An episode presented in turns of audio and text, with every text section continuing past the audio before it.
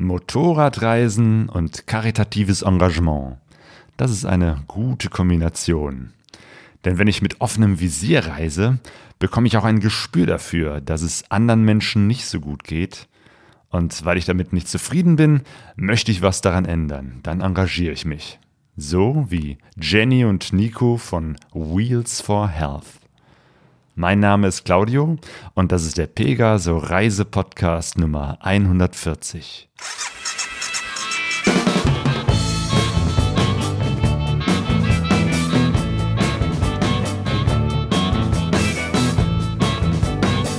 Pegaso Reise.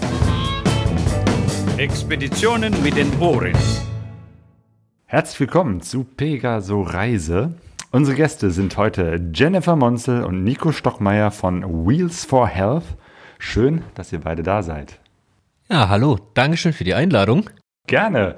Äh, Jenny, für dich ist es ja gerade knapp um die Ecke. Du kommst ja aus Essen, habe ich gehört. Ja, ganz genau. Ich bin auf der Margaretenhöhe groß geworden und äh, wohne jetzt aber schon seit Anfang 20, äh, nicht Anfang Jahr, des Jahrtausends, sondern wirklich mit Anfang 20 bin ich nach Krai gezogen. Und, und da auch noch wohnhaft. Jo, sehr schön. Wir sind hier in Stele und Stele ist ein äh, Nachbarstadtteil von Krai, also kurzer Weg. Aber eigentlich äh, wohnt ihr jetzt weiter unten im Süden, ne? irgendwo zwischen Köln und Bonn.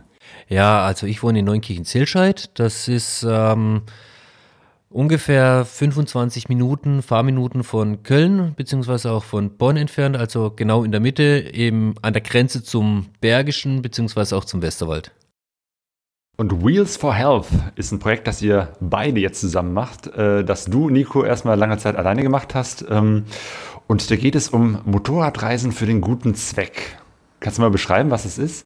Ja, also ähm, ich habe 2011, um das ein bisschen weiter auszuholen, um das Ganze zusammenzubringen, 2011 angefangen für eine Bekannte in Köln bei einer Charity-Veranstaltung, dem Kölnball, Fotos zu machen.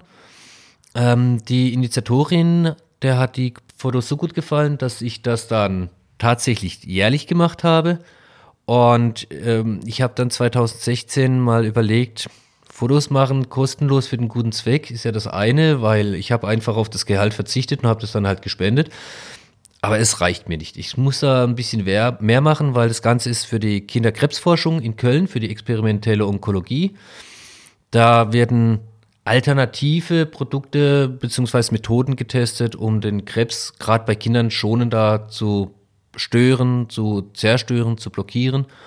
Und habe dann November 2016 angefangen, mir Gedanken zu machen, wie ich das umgesetzt bekomme, habe ein bisschen Ideenklau betrieben, von anderen abgeschaut, wie sie es machen in anderen Ländern und ja, 2017 dann ganz spontan von jetzt auf gleich, ich mache das so, Internetseite gegründet, Instagram-Profil und Facebook-Profil und bin dann im Juni, Juli auf meine erste Tour gegangen ans Nordkap.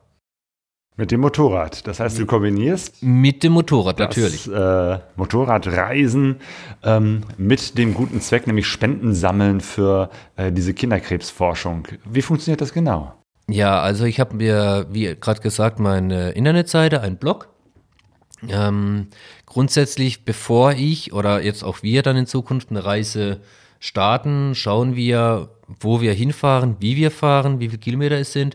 Man hat dann da die Möglichkeit, sich einzutragen als Kilometerspender.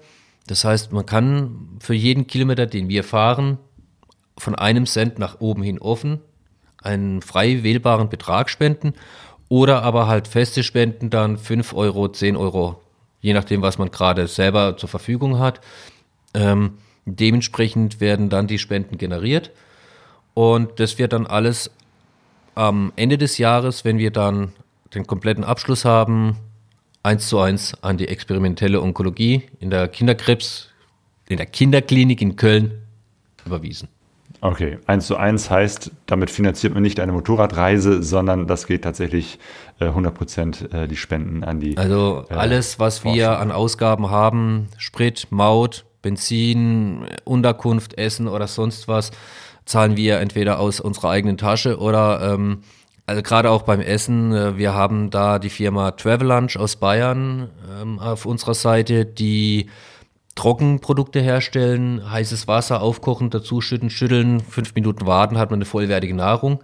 Kommt eigentlich aus dem Bergsteigerbereich. Ähm, das heißt also, das sind dann so die Kosten, die wir natürlich bei uns Gott sei Dank einsparen können, wo wir aus unserem eigenen Budget am Ende des Jahres natürlich auch nochmal eine Menge an Geld gespart haben, was wir mit auf das Spendenkonto draufgeben. Ah ja, okay. Aber diese, dieses Trockenfutter, äh, schmeckt das eigentlich? Ja. das, äh, ja ich habe das noch nie probiert, aber klingt für mich jetzt nicht so schmackhaft. Also doch tatsächlich, ich habe das 2018 das erste Mal dabei gehabt nach Spanien und hatte verschiedene Produkte für die verschiedenen Tageszeiten, Frühstück, Mittagessen, Abendessen.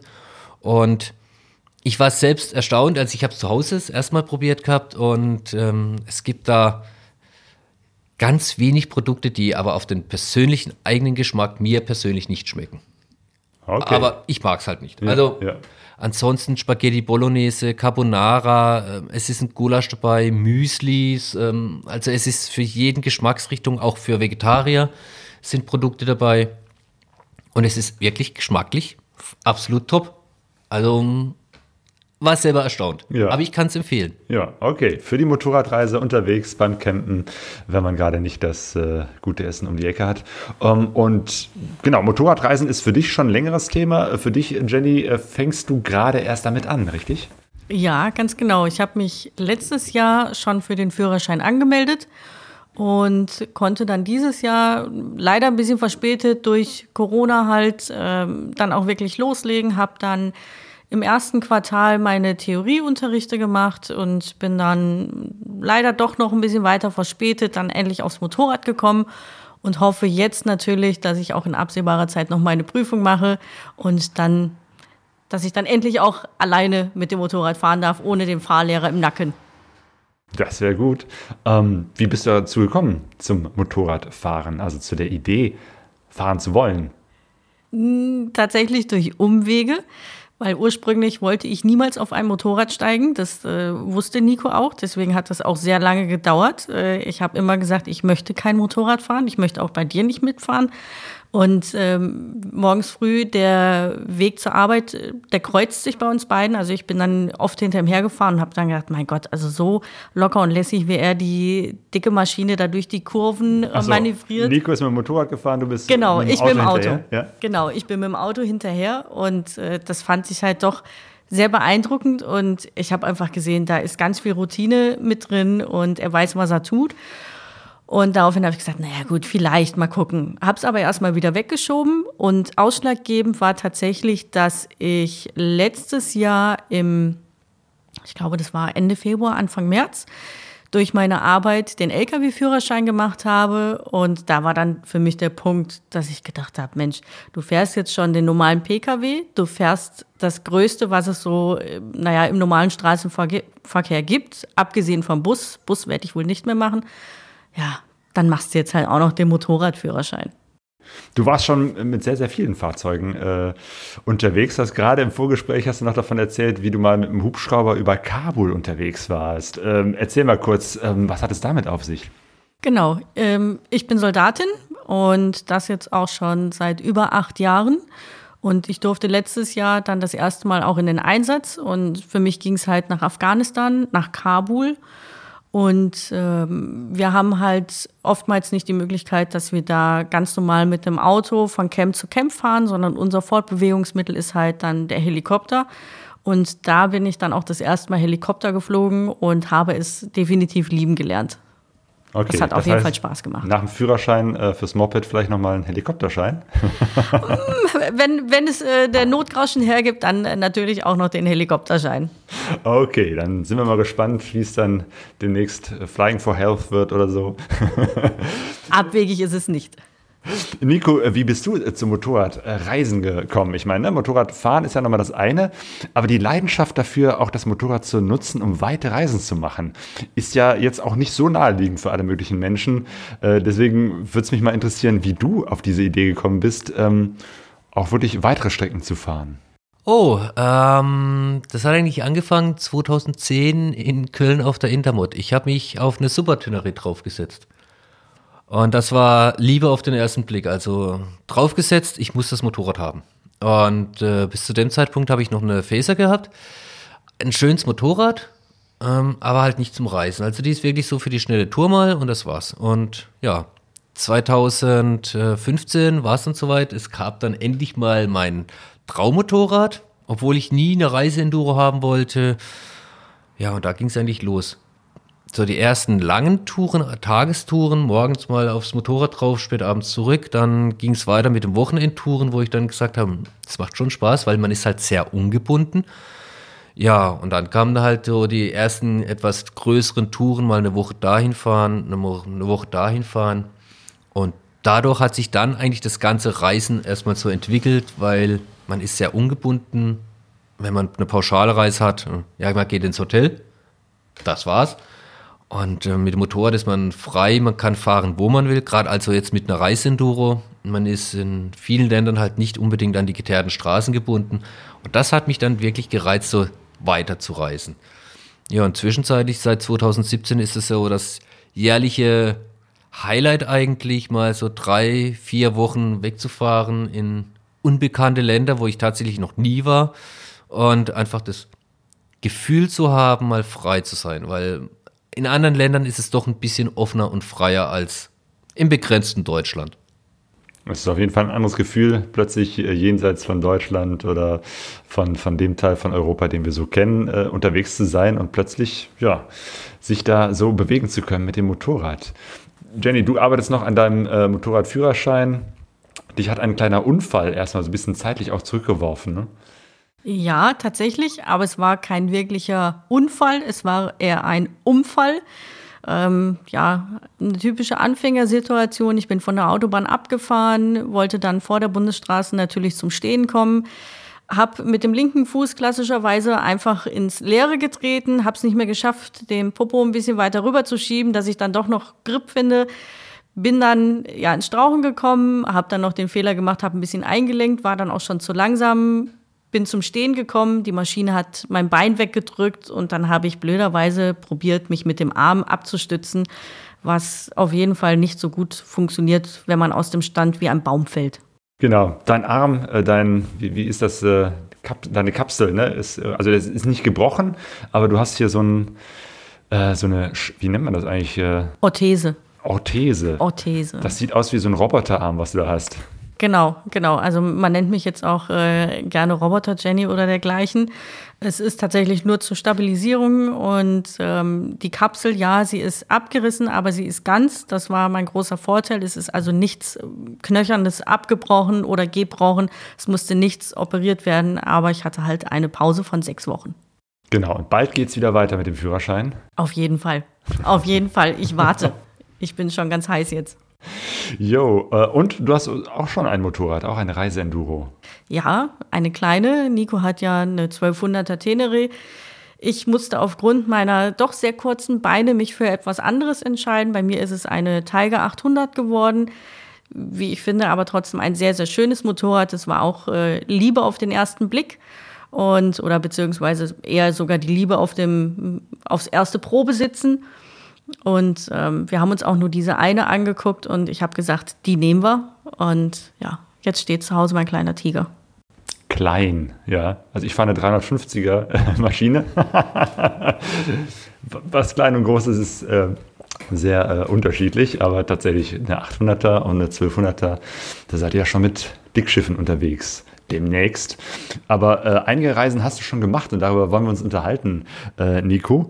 Äh, zum Beispiel ähm, die erste Reise, die du als Wheels for Health gemacht hast, war ans Nordkap, ne? 2017, ist das richtig? Ja, ähm, das war so der kleine Traum eigentlich, schon immer mal ans Nordkap, ähm, immer viel gelesen, nur in Büchern, ähm, immer die Weltkugel gesehen und ähm, das war so, da muss ich mal hin. Und ja, das war dann wirklich eine spontane Idee eigentlich wirklich. Ähm, ich fahre ins Nordkap, das hat sich im Februar, März 2017 rauskristallisiert. Ja, ohne groß zu planen eigentlich, ähm, mit zu viel Gepäck, mit unnötigem Gepäck, recht schlecht vorbereitet eigentlich dann ans Nordkap hochgefahren. Ich bereue es heute tatsächlich nicht. Ähm, es war, die erste Reise ist eigentlich immer die schönste, wie man so schön sagt es ist tatsächlich so, ähm, ich habe viele interessante Eindrücke gehabt. Ähm, ich habe viele Leute kennengelernt, wo ich heute froh drum bin, auch wenn man sich kaum sieht. Und ich würde es jedes Jahr nochmal machen. Also wenn jetzt äh, nur das Nordkap als Ziel zur Verfügung stände, ich würde sofort wieder hochfahren. Ich habe gehört, das soll eigentlich relativ langweilig sein, ne, weil man so in ewig langen Straßen unterwegs ist. Was macht den Reiz des Nordkaps so aus? Ja, wenn man wirklich auf der TR-Straße bleibt, auf den Europastraßen, ist es tatsächlich langweilig. Man fährt stundenlang nur geradeaus. Ähm, wenn man sich dann Gott sei Dank im Besitz einer Reiseenduro erfreuen kann und die richtigen Reifen drauf hat, ist ähm, Skandinavien eigentlich sehr schön. Schweden mit seinen geschotterten Straßen, die dann doch mal schön in den Wald reinführen, wo man an tollen Seen oder Flüssen vorbeikommt. An ganz kleinen Orten mit den typischen Häuschen, wo man so kennt, ähm, klein, hölzern, schön gestrichen. Es ist wunderbar. Finnland ist tatsächlich ein bisschen langweilig, weil man hat sehr viel Tundra, sehr viel Schnee in der Ferne auf den Bergen, wenig Zivilisation, aber es ist reizvoll. Vor allem, wenn man dann natürlich im T-Shirt irgendwo steht und ähm, sich die Sonne auf den Pelz brennen lässt, gleichzeitig aber an einem Bach oder Fluss erstmal aus dem Eis sich seinen Kaffee kochen kann. Das sind so wunderbare gegensätzliche Eindrücke, die man hatte. Möchte man nicht mehr missen, wird man auch nie vergessen. Ja, ganz starke Kontraste auch so, ne? Ja, definitiv. Das heißt, es war deine erste richtig große Reise und ja, wie man das so macht, man überlädt das Motorrad erstmal mit ganz, ganz viel Zeug. Du warst also von vornherein auch mit ähm, ja, Zelt, Schlafsack, Kocher, der vollen ähm, Montur unterwegs. Also ich, das Zelten war immer so, ähm, durch das, dass ich das Ganze für einen guten Zweck habe, habe ich mein Budget selber recht gering gehalten. Ich hatte mit mehr gerechnet, als ich im Endeffekt zwar ausgegeben habe, aber das Ziel war halt, ähm, Low-Cost das Ganze zu produzieren, um einfach mal zu schauen, wie kann man leben, wenn man mal abseits von Hotelanlagen Urlaub macht, ähm, aus dem Luxusleben aussteigt, sozusagen. Hab mein Zelt dabei gehabt, Schlafsack, Isomatte und ähm, ja, ernährt eigentlich in den Supermarkt reinfahren. Was esse ich heute Abend? Was brauche ich morgen früh? Und das war's und das halt jeden Tag. Ja, ja stimmt. Äh, skandinavische Länder, äh, gerade Schweden, Dänemark, äh, sind ja auch, glaube ich, sehr, sehr teuer, ne? was Lebensmittel anbetrifft ja. oder was ich meine, was alles anbetrifft. Aber dann äh, ist das sozusagen der Weg, möglichst äh, sparsam zu reisen, Wildcampen und kleine Dinge selber zu bereiten. Ja, also gerade wenn man jetzt äh, so anfängt, man möchte wirklich länger und öfters seine Motorradreisen machen. Ähm, wenn man mit Skandinavien anfängt, dann hat man eigentlich seine Budget-Obergrenze irgendwann mal tatsächlich vor Augen. Ähm, alle Länder, sei es jetzt Richtung Osten oder auch Richtung West, Südwest, West, ähm, die sind alle grundsätzlich günstiger. Und ich habe für drei Wochen Skandinavien roundabout 1600 Euro als Ausgaben gehabt. Da war aber eine Fähre dabei, das sind die Mautpreise ähm, dabei für die Brücken, weil ich halt alles eigentlich über den Landweg gemacht habe. Ich habe also wirklich nur die kleinen Fähren in den Fjorden in Norwegen benutzt.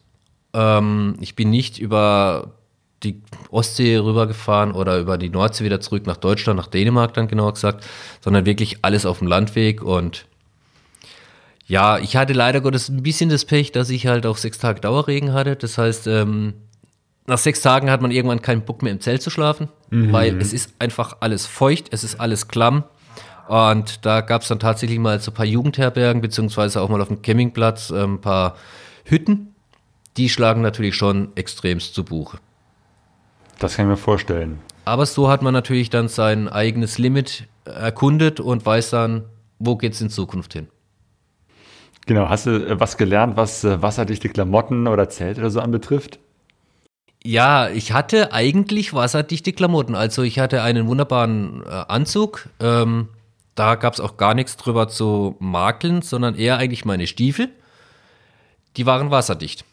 Also es lief viel Wasser rein, aber halt keins mehr raus. Ah, okay. Ähm, war also der komplett falsche Weg und ähm, ja, dann fängt man doch schon mal an zu überlegen, wo kann ich nochmal optimieren? Auch in Sachen Gepäck natürlich. Ähm, ich hatte zu viel dabei, ich war zu schwer beladen. Ähm, wenn man solche Touren macht, dann es wird von Mal zu Mal, von jedem Jahr wird die Ausrüstung wird besser, das Gepäck wird weniger. Mhm. Jo, das ist auf jeden Fall eine Erfahrung, dass man nach und nach lernt, auf Dinge Ja. zu verzichten, kleinere, leichte mitzunehmen und stellt fest, dass man gar nicht so viel unterwegs braucht. Ja, also man muss halt auch wirklich Geld in die Hand nehmen, um einfach ähm, die optimale Ausrüstung zu haben, von den Schuhen angefangen bis hin zum Helm, ähm, von Navigation über elektrische Verbindungen, um einfach mal Handy unterwegs zu laden oder mal sein Headset zu laden, einfach mal Kontakt zur Außenwelt zu haben, der Mama ein kurzes Foto zu schicken, ich lebe noch, ganz wichtig immer. Ähm, das sind so die Kleinigkeiten eigentlich, auf die man achten muss. Und ähm, du bist, wie war das, eigentlich äh, alleine unterwegs gewesen, aber hast äh, unterwegs noch jemanden getroffen und dann wart ihr als Team unterwegs oder wie war das? Ja, also ich habe auf der Reise tatsächlich die beste Freundschaft meines Lebens bisher schließen können mit einem bis dato wildfremden Mann. Ähm, in Schweden, kurz vor der finnischen Küste, äh, Grenze, musste ich da tanken und da stand dann jemand mit einer riesengroßen BMW mit dem russischen Kennzeichen drauf, der mich dann auf Englisch angesprochen habe, ob ich nicht helfen könnte mit seinem Navi, weil es ist die ganze Zeit auf Nachtschaltung. Keine Ahnung von BMW-Motorrädern. Er hat mir dann freundlicherweise russische Kekse angeboten und ähm, so kamen wir ins Gespräch, haben rausgefunden, wir haben ein und dasselbe Ziel. Wir wollen an das Nordkap. Und es hat von Anfang an harmoniert. Also mit Max, so heißt der gute Mann, ähm, habe ich bis heute wunderbaren Kontakt und wir haben die Reise ans Nordkap gemacht. Wir sind dann auch tatsächlich zusammen vom Nordkap wieder zurückgefahren bis nach Deutschland, bis zu mir. Ähm, ich habe dann drei Tage noch russischen Besuch gehabt, ähm, mega viel erfahren über Land und Leute in Russland. Wurde dann mit auf die To-Do-Liste gesetzt, wo ich mal unbedingt hinfahren muss. Ja, Und wie gesagt, also ich habe mit Max bis heute Kontakt und ähm, der ist jetzt auch die Tage hier wieder in Deutschland. Sein Motorrad steht noch hier in der Nähe, in Heidelberg genau gesagt, bei einem Bekannten. Das möchte er wiederholen. Ja, Corona ist halt da bis momentan die etwas schwierige Angelegenheit. Aber wir sehen uns mindestens einmal im Jahr und wir schreiben halt sehr viel über WhatsApp. Ja cool, dass äh, aus so einer Reisebekanntschaft dann äh, tatsächlich eine richtige Freundschaft entsteht. Ja, Das ist doch eine schöne Sache. Also es war sehr harmonisch. Ähm, Es gab nie irgendwelche Diskussionen, wir fahren da lang oder da lang. Ähm, Wir sind auf seine Reisewünsche eingegangen, wie er fahren möchte. Wir sind auf meine Reisewünsche eingefahren, wo ich gesagt habe, ich möchte halt einfach mal auf den J. Heinen hochfahren. Ähm, da sind wir dann bei minus 5 Grad und mal Schneefall, sind wir halt wieder mit Warnblinker den Berg oben runtergerutscht. Aber wir hatten unseren Spaß und wir sind heile beide durchgekommen und Mit Schnee oder was? ja, Hui. also mitten im Juli gibt es tatsächlich dann mal äh, in Skandinavien, dass man oben auf dem Berg bei knapp zweieinhalbtausend Meter, glaube ich, sind es, oder 2000 Meter, doch mal so spontan Schneefall hat. Da geht man durch, aber wir hatten unseren Spaß, wir haben viel gelacht und wir standen an der Tankstelle und haben einfach nur den Kopf geschüttelt, gerade eben noch Sonnenschein, jetzt Schneefall. Was, was waren so die äh, Highlights dieser Reise ans Nordkap 2017? Ah, die Highlights, ähm, es ist tatsächlich wunderschön, wenn man am Nordkap oben ist und man macht diesen Sonnenunter- und gleichzeitig Aufgang mit. Stimmt, da geht die Sonne ja gar nicht richtig unter im Sommer. Wir, wir waren tatsächlich zur Mitsommerwende, also zwei Tage nach der Mitsommerwende waren wir am Nordkap.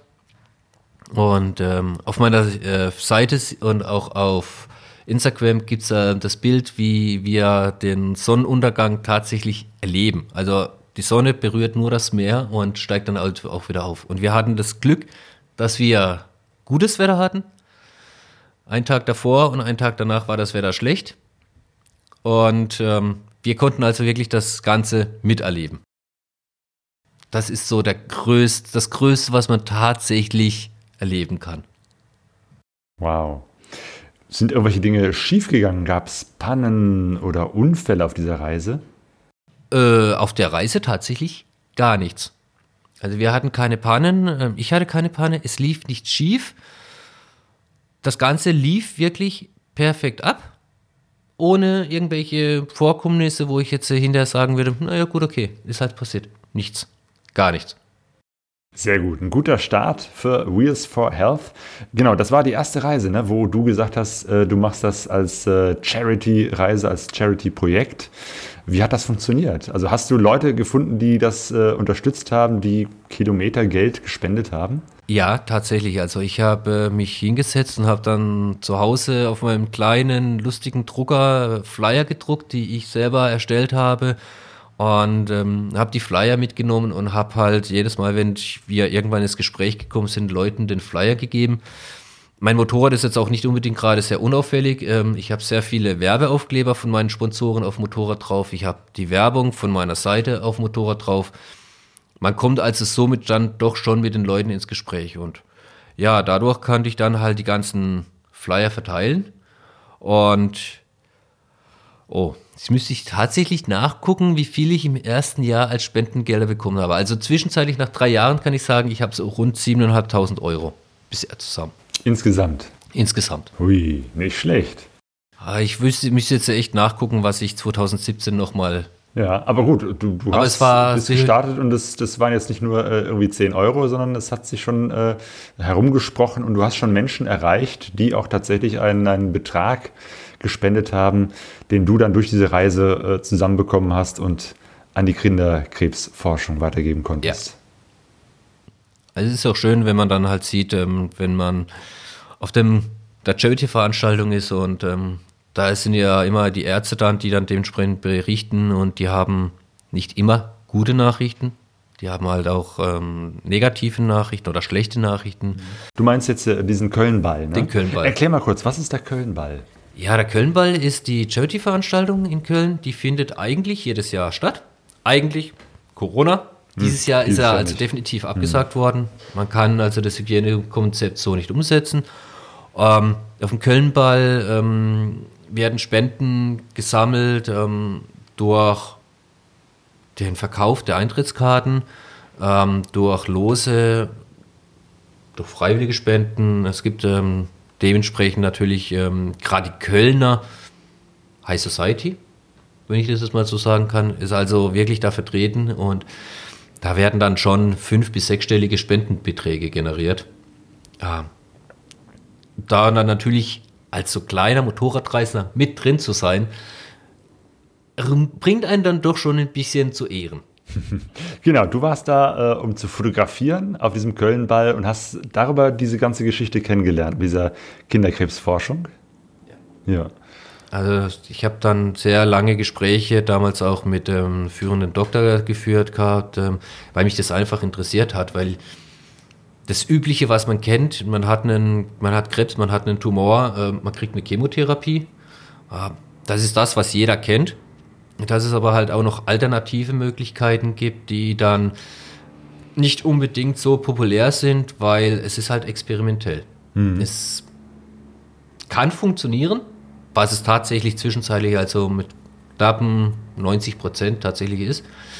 Es gibt dann so die einzelnen Fälle, wo halt auch mal es nicht funktioniert. Gut, das ist allgemein bei Krebs so, dass man ja eigentlich nie genau weiß, ob das jetzt, ob man den Genau. in den Griff kriegt oder nicht, weil es ja so viele unterschiedliche Verläufe gibt, dass es äh, schwierig ist. Und ich, ja, gerade bei Kindern, glaube ich, ist das nochmal eine besonders harte Erfahrung.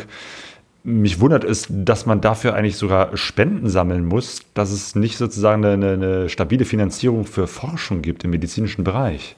Ja, es liegt daran, dass es tatsächlich experimentell ist. Ähm, durch das Experimentelle ähm, ist man aus der Förderung durch den Staat oder in dem Fall bei, ja bei uns durch den Bund ist man raus. Ähm, man kann nicht wirklich auf die Unterstützung von großen Pharmakonzernen hoffen, weil mit der experimentellen Forschung hat man natürlich einen Konkurrenten. Das heißt, man kriegt seine Medikamente, die man loswerden möchte, natürlich auch nicht unbedingt so los. Deswegen läuft das Ganze als experimentell und deswegen sind die halt auch auf Spendengelder sehr angewiesen. Also es sind viele Produkte, wo die dann natürlich dadurch kaufen können und kaufen müssen, weil sie einfach fehlen. Ähm, deswegen gibt es den Kölnball, deswegen mache ich halt meine Reisen. Genau. Und 2018 fand dann deine zweite Reise äh, statt. Das war dann die Iberische Halbinsel. Ja, ähm, ich habe durch diverse Veranstaltungen, Messeveranstaltungen, also Motorradmessen, viele Leute zwischenzeitlich kennengelernt, wo ich ähm, durch mein Auftreten viel Freundschaften und Bekanntschaften schließen konnte. Und ähm, da gab es dann drei, zwei Leute, die dann gesagt haben, ja, kommt zu uns in die Pyrenäen. Wir haben einen Campingplatz, du kannst bei uns kostenlos schlafen und essen und ähm, das, was du da jetzt dann sparst, bitte in Spendenkasse reinschmeißen. Ja, der andere, ja, ich wohne in Porto oder bei Porto, das ist ja in Portugal, wie man so schön weiß und ja, hm, wie bekomme ich das beides jetzt kombiniert? Man macht eine Umrundung. Also ich bin dann wirklich auf einem sehr direkten Weg von mir zu Hause morgens um halb sechs losgefahren. War abends um 21 Uhr tatsächlich in Andorra. Boah. Ähm, würde ich nie wieder so machen.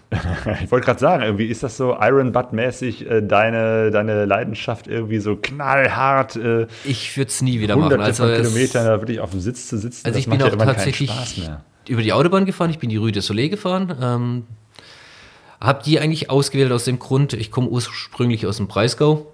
Das heißt also, alles, was so Vogesen und kurz nach dem Vogesen ist, kenne ich. Dazu gehört natürlich auch dann der Bereich, wo die Autobahn durchläuft. Ähm, aber es ist halt schon anstrengend, wenn man 110 permanent schnurstracks geradeaus fährt. Also ich war da tatsächlich mal froh, dass ich mich bei Lyon verfahren habe und dann mal bei Lyon tatsächlich im Stau stand. Das war dann so eine Bereicherung, endlich mal Abwechslung. Ähm, es ist aber anstrengend. Ähm, auch mit einer Reise-Enduro, es erschöpft massiv. Aber ich habe natürlich mein Ziel erreicht gehabt. Ich war innerhalb kurzer Zeit da, wo ich hin wollte, nämlich in den Pyrenäen. Und von da aus ging eigentlich der Spaß dann so richtig los. Und ähm, ja, habe dann eigentlich so die spanische Halbinsel fast umrundet mit so kleinen Ausreißern mal ins Landesinnere, Badenas Reales. Viele werden es kennen, viele werden sagen, hm, schön, muss ich mal hin. Bis rüber dann Richtung Porto, dann entlang der Steilküste von Portugal an den westlichsten Punkt, den man mit dem Landfahrzeug anfahren kann, nämlich nach Cabo da Roca. Genau, da ans aus- Ende der Welt. Ja, genau. ähm, dann runter nach Sagres. Ähm, da gibt es ja die letzte Wurst vor Amerika. Muss man unbedingt mitmachen, auch wenn es touristisch sehr überlaufen ist.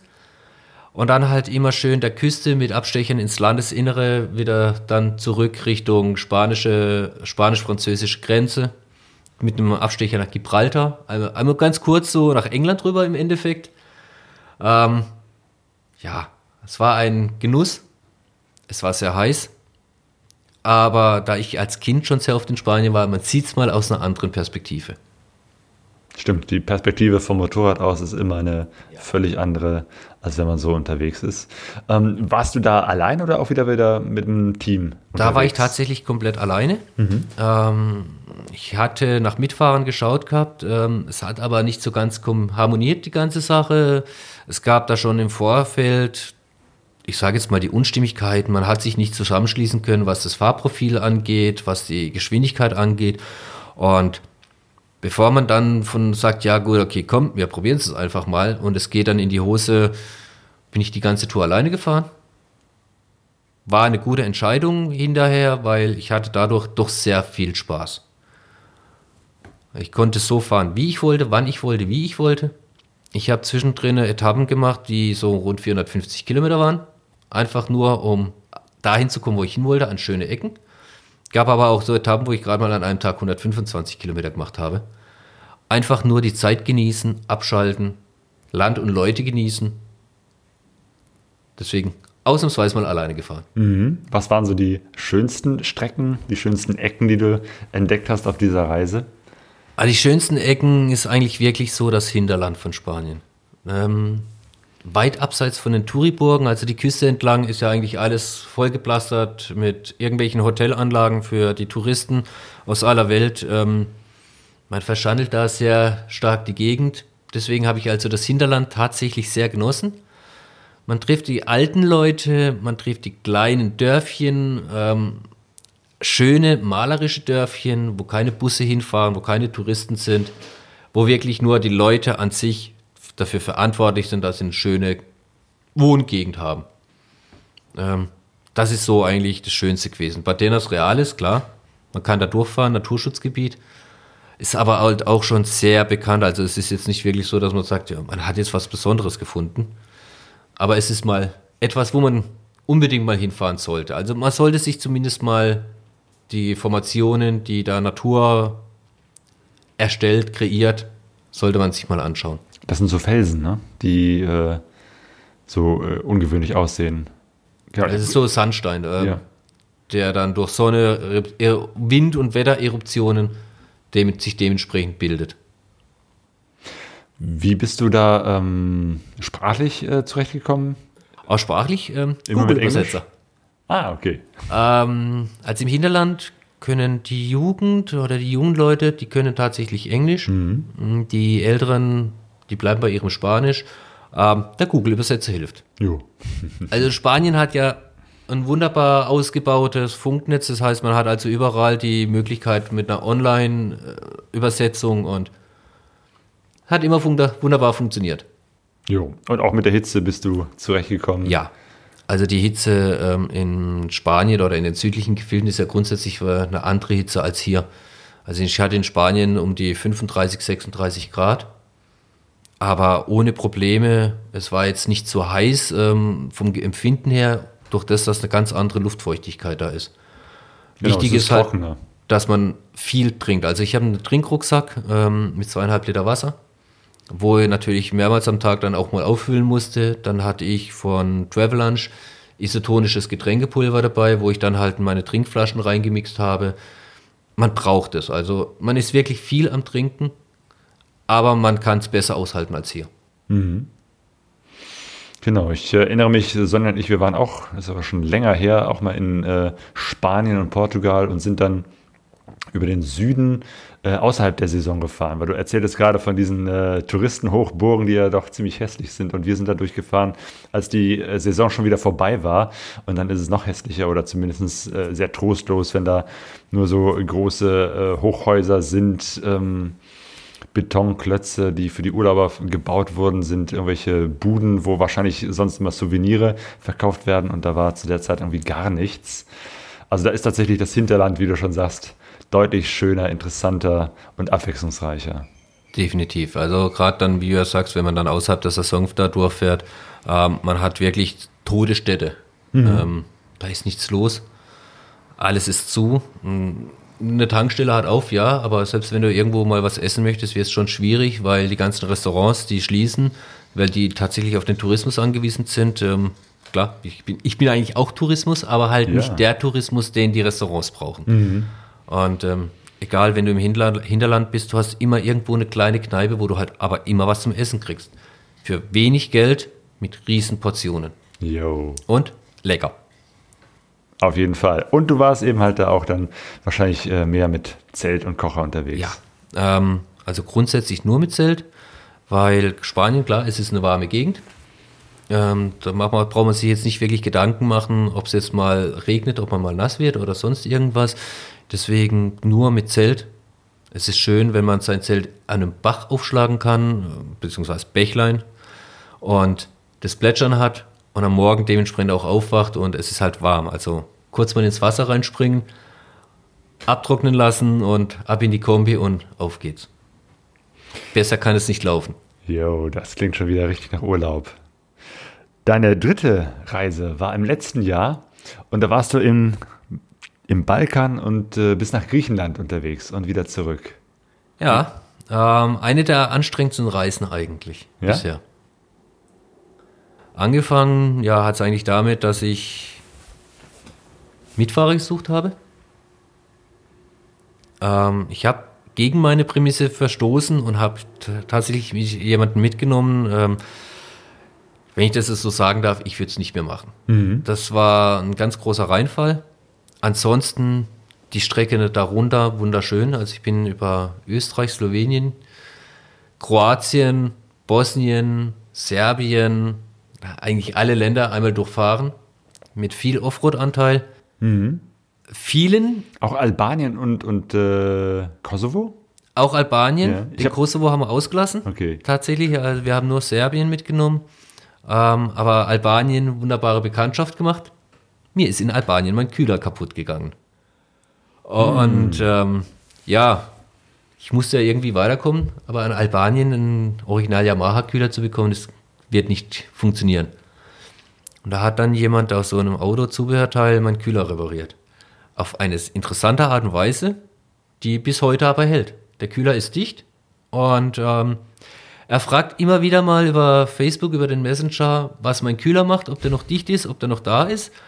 Also, wenn man mal Probleme hat mit seinem Motorrad und man strandet in Albanien, ich kann den Tipp geben, sucht euch eine Werkstatt. Wundert euch nicht über die Reparaturart, aber es funktioniert. Und es ist, man kommt weit damit. Ja, was hat er gemacht, um deinen Ah. Kühler zu reparieren? Also ich habe zwei ähm, kleine Löchlein gehabt im Kühler, wo mir das Wasser ausgelaufen ist. Und er hat dann die ganzen Kühlermellen erstmal weggedrückt, hat die Löcher zugedrückt mit der Zange, Epoxidharz rein, vier Löcher da reingeschraubt, eine Plastikplatte drauf und das Ganze stehen lassen. Dass es richtig schön aushärtet. Das hält. Also ich habe das bis heute im Motorrad drin und falls der Kühler irgendwann mal tatsächlich kaputt geht oder das Motorrad kaputt geht, der Kühler wird ausgebaut, der kommt an die Wand. Als Bild. Als Bild. Als Erinnerung an die Ja. albanische Werkstatt. Tatsächlich. Ähm, also ich muss, die haben nichts. Also das muss man jetzt mal wirklich so sagen, die Leute haben nichts. Die müssen wirklich ideenreich sein, wie sie irgendwelche Sachen reparieren.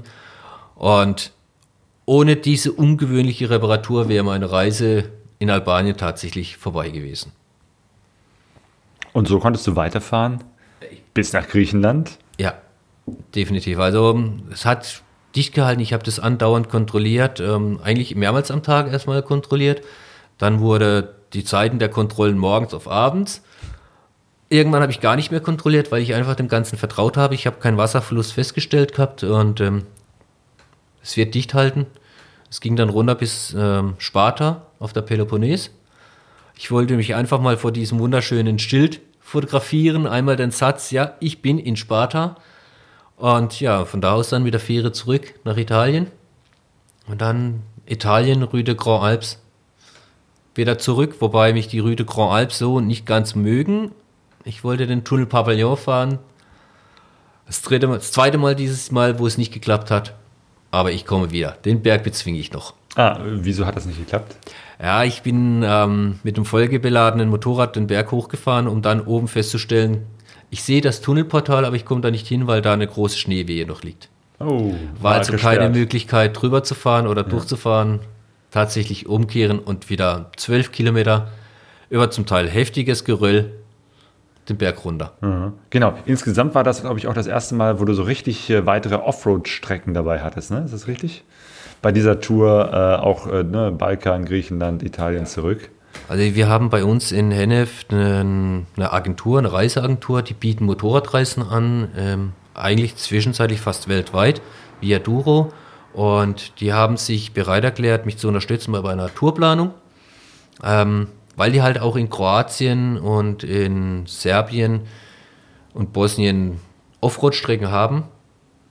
Dementsprechend haben wir dann uns dann zusammengesetzt über mehrere Abende und haben die Tour geplant, passend zum großen Motorrad. Also für Single Trails war ich definitiv zu schwer.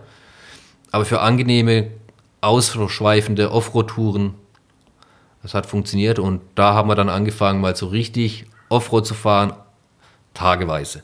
Das heißt, den ganzen Tag auf unbefestigten Straßen unterwegs. Das funktioniert, auch mit einer 1200er Super Tenere. Ja, das funktioniert. Ähm, man macht nicht ganz so viele Kilometer und man ist abends tatsächlich tot.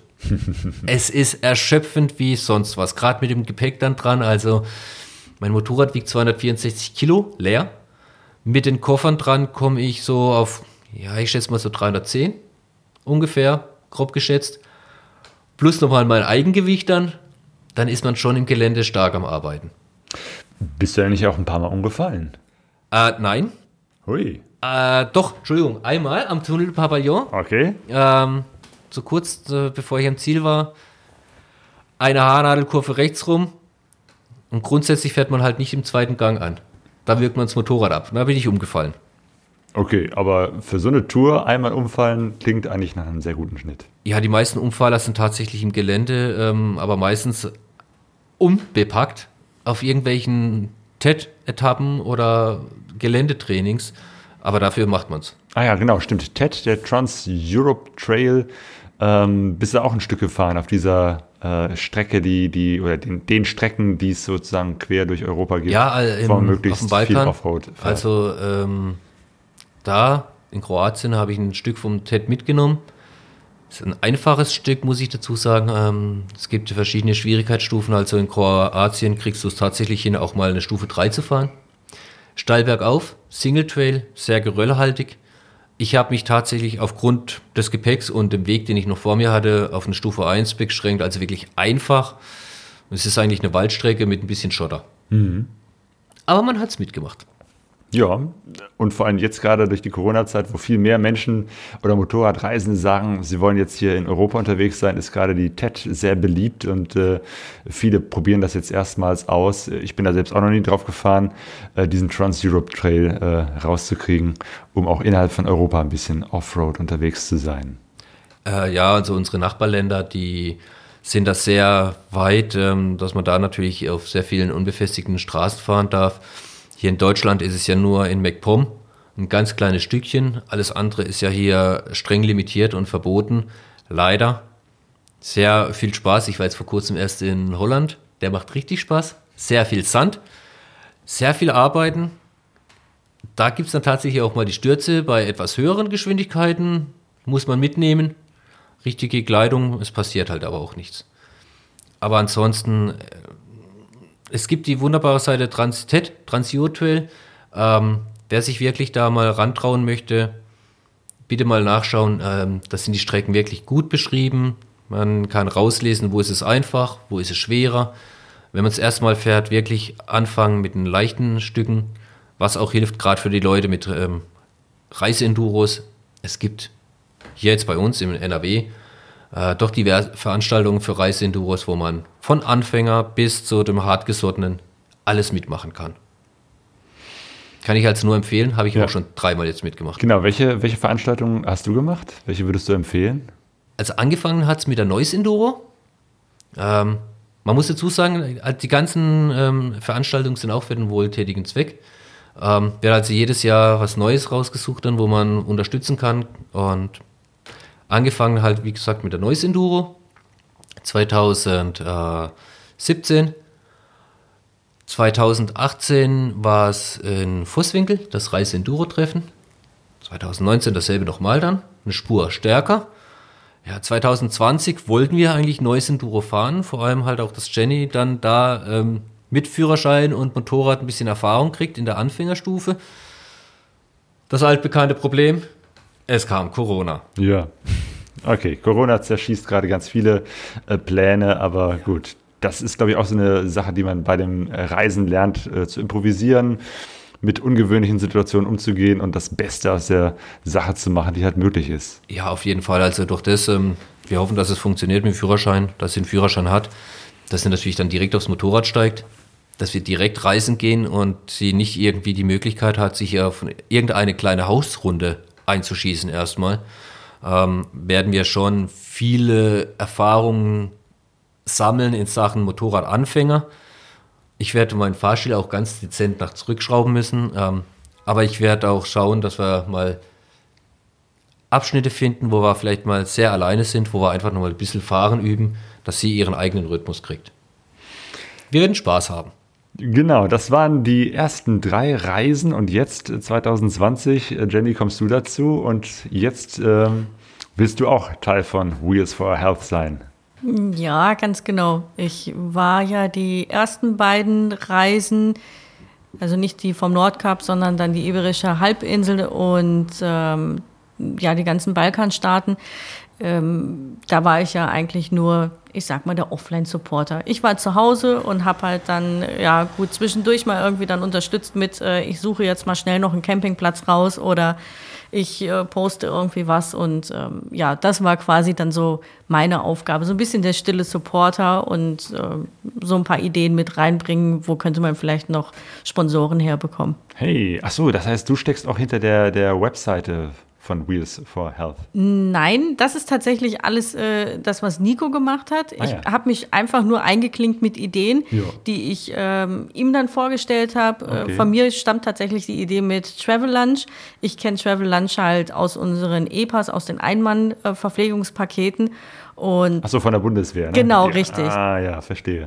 und habe das halt da schon kennenlernen dürfen und habe gesagt, Mensch, ich habe noch ein bisschen was zu Hause, probier das doch mal und dann ja, solche Ideen äh, habe ich dann einfach schon vorher mit reinbringen können, so ab und an, ja.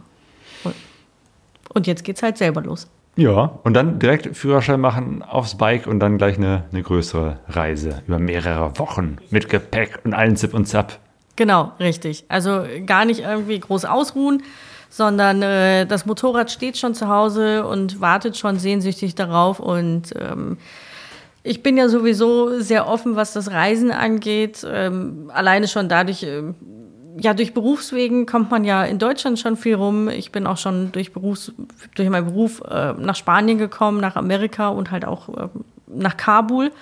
Und von daher denke ich, dass das Reisen mit dem Motorrad zusammen mit dem Partner, glaube ich, mit die besonderste Art ist, um wirklich reisen zu gehen. Neben vielleicht, äh, wir wandern zusammen und gehen den Jakobsweg. Ich glaube, das ist schon was Besonderes und ziemlich Cooles, ja. Ich glaube, da macht ihr beide auf jeden Fall eine sehr coole Sache. Ja, also definitiv. Ähm, es harmoniert wunderbar und ähm, ich glaube, mit meinen Erfahrungen, die ich jetzt äh, in 24 Jahren Motorradfahren natürlich auch gemacht habe, ähm, glaube ich doch, dass ich ihr so ein ganz kleines bisschen was zeigen kann. Alles andere muss ich so oder so lernen. Jeder entwickelt seinen eigenen Stil. Aber ich glaube zumindest, ähm, ich kann ihr einiges zeigen bezüglich des Motorradfahrens. Und ähm, ja, die irgendwo sie bisher noch nicht war, in denen ich schon war, ich glaube, da können wir uns auch nochmal sehr gut zusammensetzen und ähm, Ideenaustausch machen und wir werden unseren Spaß haben. Das glaube ich auch. Jenny und Nico. Euch beide verbindet ja jetzt so die, die Leidenschaft für das äh, Motorradreisen, für den guten Zweck. Diese Spendenaktion läuft auch weiter und wird auch 2020 weiterlaufen. Ich hoffe, dass sie da äh, einen guten ähm, Betrag wieder zusammenkriegt und vor allem, was ihr auch macht, eben halt, dass ihr die Aufmerksamkeit auf diese Krebsforschung, auf dieses Thema, was ja sonst mir zum Beispiel auch nie präsent wäre, dass ihr da auch nochmal ähm, so ein bisschen Aufmerksamkeit hinlenkt. Ähm, und das finde ich sehr gut, weil das ist im Prinzip ein Vorbild für andere, auch zu sagen, eine Leidenschaft, die man hat, äh, wie zum Beispiel das Motorradreisen, kann man auch mit einem guten Zweck verbinden. Von daher, vielen Dank für euch, für euer Engagement und für dieses Gespräch. Vielen Dank. Dankeschön. Das Interview mit den beiden ist schon wieder ein paar Wochen her und mittlerweile ist Jennys Arm wieder gesund und sie hat ihren Führerschein und die beiden sind unterwegs Richtung Süden. Ihre Reise kann man verfolgen, zum einen auf ihrer Webseite und vor allem etwas äh, aktueller auf Instagram und beides verlinken wir in unseren Shownotes auf pegasoreise.de. Charity-Veranstaltungen in der Motorradszene, da gibt es schon eine lange Tradition. Äh, auch in der Enduro-Szene, zum Beispiel die Wupp Enduro, Henne Trail, Neues Enduro, also große Offroad-Veranstaltungen, die auch immer wieder mehrere 10.000 Euros ähm, sammeln und dann spenden für gute Zwecke. Und viele Reisende starten ja auch soziale Projekte, manchmal vor und manchmal während ihrer Reise, manchmal auch danach, denn wer durch diese Welt fährt, möchte sich auch für diese Welt engagieren. Aktuell engagiere ich mich auch für Moria. Das hat eher was mit meinem Beruf zu tun. Ähm, aber weil mich einige Leute darauf angesprochen haben, äh, erzähle ich es auch nochmal hier. Ähm, die Situation in dem Flüchtlingslager äh, Moria an den Außengrenzen der Europäischen Union auf Lesbos, Griechenland, ist ja katastrophal. Äh, das äh, Lager ist kürzlich abgebrannt. Die äh, Menschen, die dort lebten, lebten dann unter noch schlechteren Bedingungen eine Woche lang draußen einfach auf der Straße, waren abgeschirmt, bekamen noch nicht mal genug zu essen, genug zu trinken, keine sanitären äh, Versorgung. Also es war wirklich katastrophal. Jetzt ist ein neues Lager entstanden, das wahrscheinlich genauso katastrophal ist wie das alte. Also auch eine politisch sehr, sehr schlimme Geschichte. Und darüber habe ich eine äh, Diskussionsveranstaltung gemacht im der Rolle, die ich beruflich habe als entwicklungspolitischer Referent und die wurde auch live gestreamt und ist jetzt noch als Video äh, verfügbar und falls es euch interessiert, auch das verlinke ich in den Show Notes. Ihr könnt uns auch etwas spenden, eine Wortspende. Und zwar haben wir hier immer noch die CD mit dem Soundtrack von dem Film 972 Breakdowns, über den wir im letzten Podcast gesprochen haben. Und den verlosen wir unter denen, die uns eine Nachricht, eine Sprachnachricht schicken. Und äh, wie das funktioniert, ist äh, verlinkt auf pegasoreise.de slash Kontakt. Da steht ganz einfach, dass ihr uns äh, eine, eine Sprachnachricht per E-Mail schicken könnt oder direkt äh, über WhatsApp. Wie das funktioniert und was die Nummer ist, wie gesagt, steht auf unserer Webseite. Auch das verlinken wir auf pegasoreise.de. Ich hoffe, dass ich etwas von euch höre. Ihr hört uns wieder im nächsten Podcast und bis dahin sagen wir gute Reise.